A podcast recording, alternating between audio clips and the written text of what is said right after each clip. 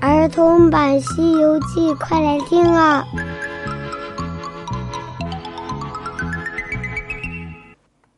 小朋友好，我是永桥姐姐，我们接着来讲《西游记》的故事。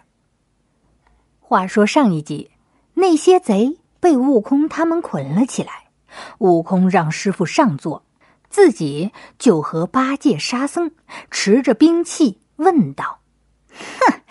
你们这些毛贼，一共有多少人？做了多少年这坏事了？打劫过多少东西？可曾杀过人？这是初犯，还是二犯，还是三犯？那些贼被吓坏了，急忙招供，说自己呀是初犯，第一次打劫人。接着，他又告诉了悟空，他们之前是在那寇家。打劫的，三藏一听是寇家，他急忙站了起来，问道：“悟空啊，寇员外这么好的人，怎么招了这样的灾祸呀？”悟空笑了起来：“师傅，这是因为那寇员外送咱们的时候，那排场太大了，惊动了这些不怀好意的人呐。”三藏想了想：“悟空啊。”我们在他家住了半个月，感激之情是无以言表呀。今天既然遇到了这伙贼，不如我们把这些贼抢的东西都给他送回去吧，也算是做了一个好事。听了师傅的话，悟空马上和八戒、沙僧去那山沟里，将那些财物都给收拾了出来，放在马上，接着。他就想将这伙贼给打死，可是又担心三藏会怪自己伤人性命，只能将身子一抖，收了毫毛，把那些贼给放了。这些个贼吓得落荒而逃，三藏转身就回去。他们一起想要去那寇员外家，将这些财物都给还回去，可是他们却不知道。原来这伙贼已经将寇员外给打死了，这一去就像飞蛾扑火一样，因为衙门的人可都在等着他们呢。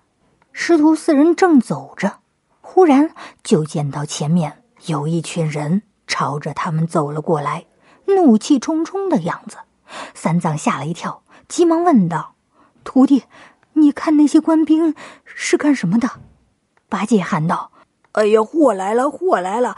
咱们刚放走他们，他们取了兵器，又来杀咱们呢。沙僧说道：“二师兄，你看清楚，那不是刚才那帮贼。大哥，你仔细的看看是怎么回事。”悟空悄悄的对沙僧说：“哎呀，沙师弟，我看是这师傅的灾星又到了，这些。”肯定是官兵要抓贼呢。话还没说完，那些官兵就走到了近前，撒开一个圈子，把三藏他们四个给团团围住。其中一个人喊道：“哼，好和尚，打劫了人家的东西，竟然还敢在这里摇摆呢！”说着，他们就一拥而上，先把唐僧。从那马上给扯了下来，接着又围上来好几个人，把大家都一起给捆上。就这样，三藏师徒四人被押回了官府。到了官府，见到县官，三藏他们才知道，原来是把他们当成贼了。三藏吓坏了，对悟空说：“悟空啊，你快快上前辩解呀！”这东西又不是我们偷的，悟空对师傅说：“嘿嘿，师傅，怎么辩解呀？你看看咱们马上驮的，不就是那些贼赃吗？真是有口难辩呐。”那官员听见了，是啊，这赃证在此，如何辩解呀？接着，那官员就命人用绳子将三藏捆起来。要打他，悟空一看可吓坏了。虽然师傅该有难，可是也不能让他受这样的苦啊！大人，你别打他，别打他！昨天打劫寇家点火的人是我，持刀的人也是我，抢劫的人是我，杀人的人那也是我。我是个贼头子，要打只能打我，跟他没有关系。那县官听了之后，又让人先把悟空给拴起来。打完之后，又将悟空师徒四人押到牢房里。押到牢房里之后。还不算完，又来了几个人，将他们捆了起来，严刑毒打。三藏是疼痛难忍呐，直喊着：“悟空啊，怎么办？怎么办呢？”悟空说道：“师傅，他们打是想要钱呐。常言道，好处安身。如果没有钱，那咱们今天可好过不了。”给他些钱，我们可能会少挨些打。悟空啊，为师哪里有钱呢？哎呀，若没钱，这衣服也算，不如就把你那袈裟给他吧。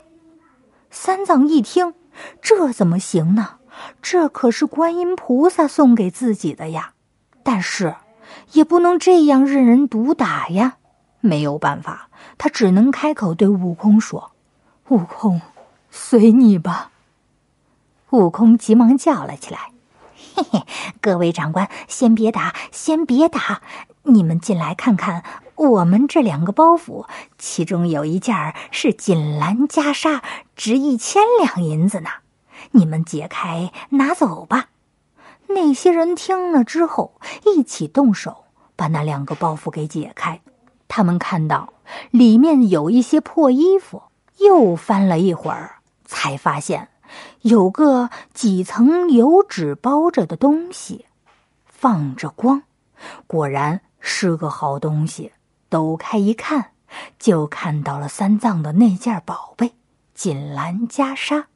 这些个狱卒发现了好东西，一阵子喧哗，就惊动了这狱中的这狱官。狱官走来问道：“你们在这嚷嚷什么呢？”那些狱卒急忙跪在地上，将刚才的事情告诉了狱官。